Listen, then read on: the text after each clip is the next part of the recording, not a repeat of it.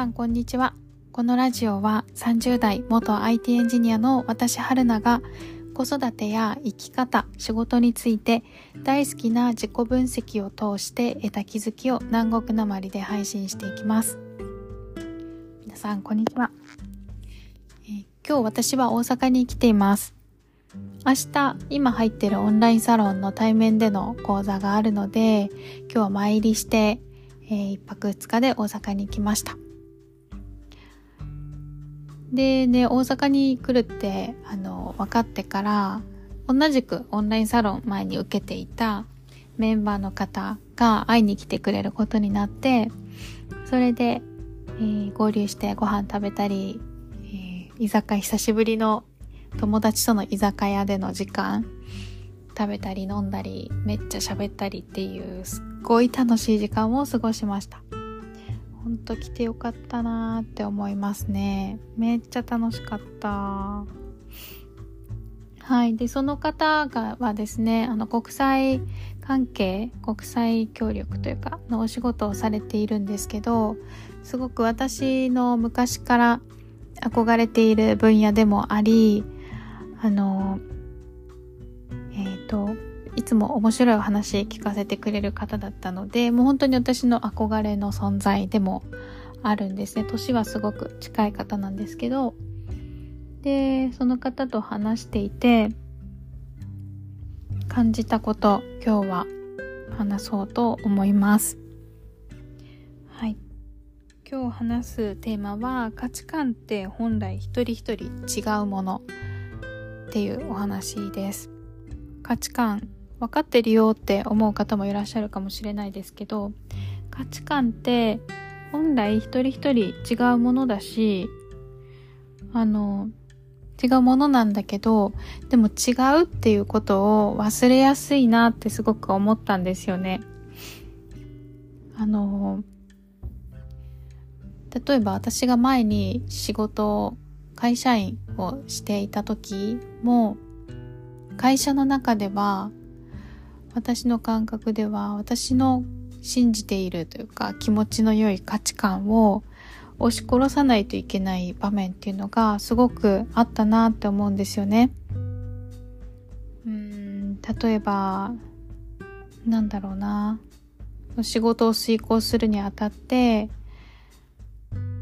私は一人一人の気持ちとか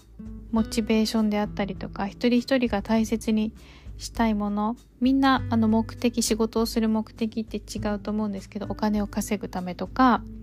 何か自己実現を図るためスキルアップを図るためとかいろいろ違うと思うけどそういう一人一人の思いっていうのを私は大切にしたいけど目的を。でもその何かプロジェクトを遂行するにあたってその家族とのね時間が欲しい大切にしたいっていう方もいたとしてもそのプロジェクトを遂行するためにそこを考えてられないあのみんな同じように残らなくちゃいけないしあの残業ねしたりしてしないといけないしなんかあのみんな平等に負担を軽減しないといけないしみんな平等にというか同じようなモチベーションを保つべきだと思われてるしうんなんかクオリティは同じようなクオリティを求められるし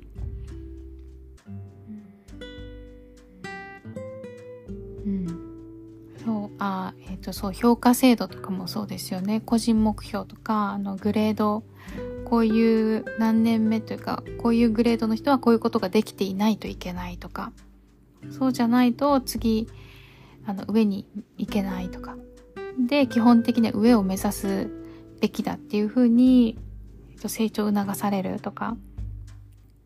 もちろんそういうものなのかもしれないけどあの私はその中で人を大切にしたいとかあのみんなの気持ちをを理解したいとか気持ちをケアしたいとか。そこに私は重きを置いてるけど、もちろんそれは大切だけど、優先順位が高いものではない。優先順位は、あのやっぱり数字であったりとか売り上げとか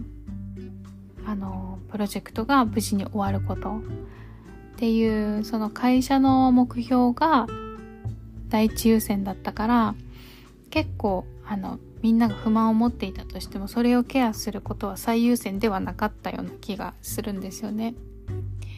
でそれがいい悪いとかっていうよりはそれが私の価値観。私はそこに価値を置いていてみんなが気持ちよく仕事ができるとか。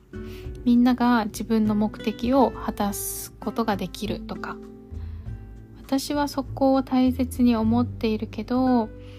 そこだけにあの集中してはいけないっていうような感じで私が思っているその価値観大切にしていること。でそこに対して私は自分の強みを発揮したいって思ってるけどそれよりも求められてるものがたくさんあってあのそこだけをアピールできなかった。そこは余裕があればやってくださいって言われているような感じがしました。していました。なので私は働いている間はあの自分の価値観っていうのを結構押し殺す場面が多かったなっていうふうに感じています。で、それは私の場合だけど、でも会社に限らず所属しているコミュニティとか、あの、地域とか、なんか友達同士、長い付き合いの友達同士とか、そういったあの長く所属しているコミュニティにおいては価値観が同じ人が集まっているっていうふうに思い込んでいることがないかなって思うんですよね。で、それってそのコミュニティが存続するためとか、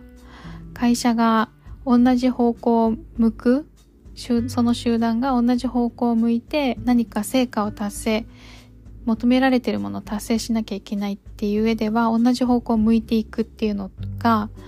あの、スピードが速いと思われているけど、でもそれって結構コントロールされているなっていうふうに私は今となっては感じていますね。あの、その私が価値観を押し殺してたように、あの、こういう価値観を持ちなさいっていう風な感じで、そのために今自分の価値観はこの場では、あの、えっ、ー、と、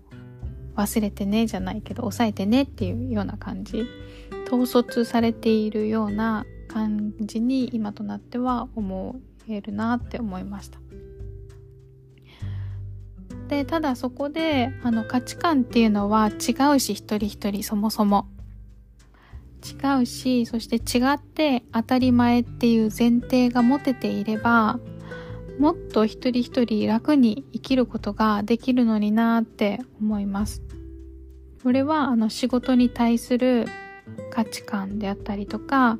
子育てについての価値観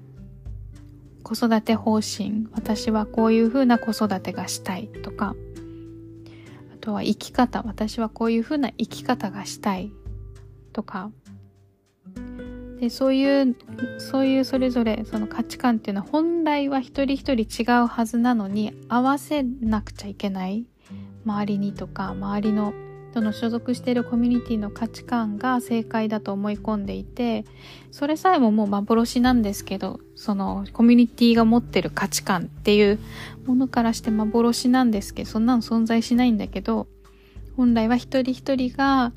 あの確固としたあの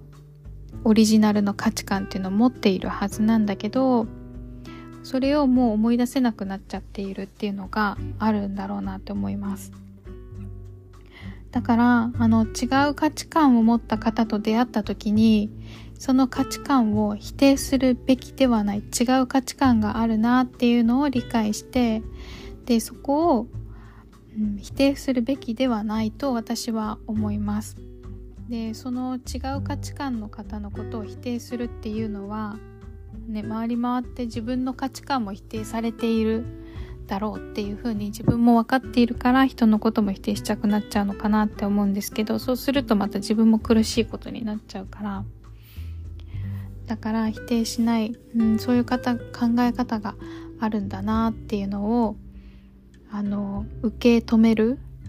っていうのって大事だなってすごく思います。うん、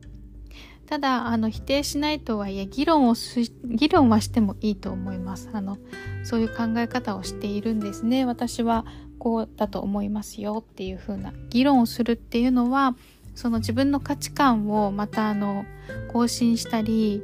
あと確固たるものにしたりとかそのためにあの必要というかすごく役に立つと思うので誰かと私はこうだよっていう風な価値観の、えーと、こう理解の試合っていうのは必要かなとは思います。ただそれを間違えてるとかあの否定をするようなものではあの基本的にないのかなって思います。皆さん一人一人違う価値観あなたはどんな価値観を持っていますか？それを言葉にできていますか？はい。ぜひあの周りにいる方とあの言葉にする練習にもなりますので私はあのこういう風な価値観を持っているっていうことを恐れずに話せる機会をたくさん持ててたらいいなってもっと楽に生きやすいもっと楽に楽しく生きることができるなって思います。はい。ということで今日はこの辺で終わります。またよければ次回も聞いてください。